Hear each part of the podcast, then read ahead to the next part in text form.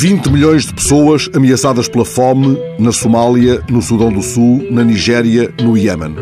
As Nações Unidas lançaram um apelo aos países ricos. São necessários muitos milhões de euros até ao fim de março para evitar a catástrofe. O caso do Iémen é particularmente aflitivo. A Unicef contabilizou mais de 2 milhões de crianças sofrendo de má nutrição.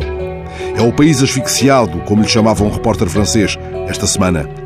Famílias inteiras errantes na terra seca, deslocando-se quilómetros e quilómetros em busca de um ponto de água, incapazes de poder pagar alimentos na sua quase totalidade importados, vivendo sob as copas das árvores, sem abrigos contra o vento e o frio. Aurélie Ferrial, representante de uma ONG que combate a fome no Corno da África, referiu há dias um sinal de alarme absolutamente devastador. A quantidade de mulheres cujo estado nutricional atingiu tal ponto que já não podem amamentar os filhos.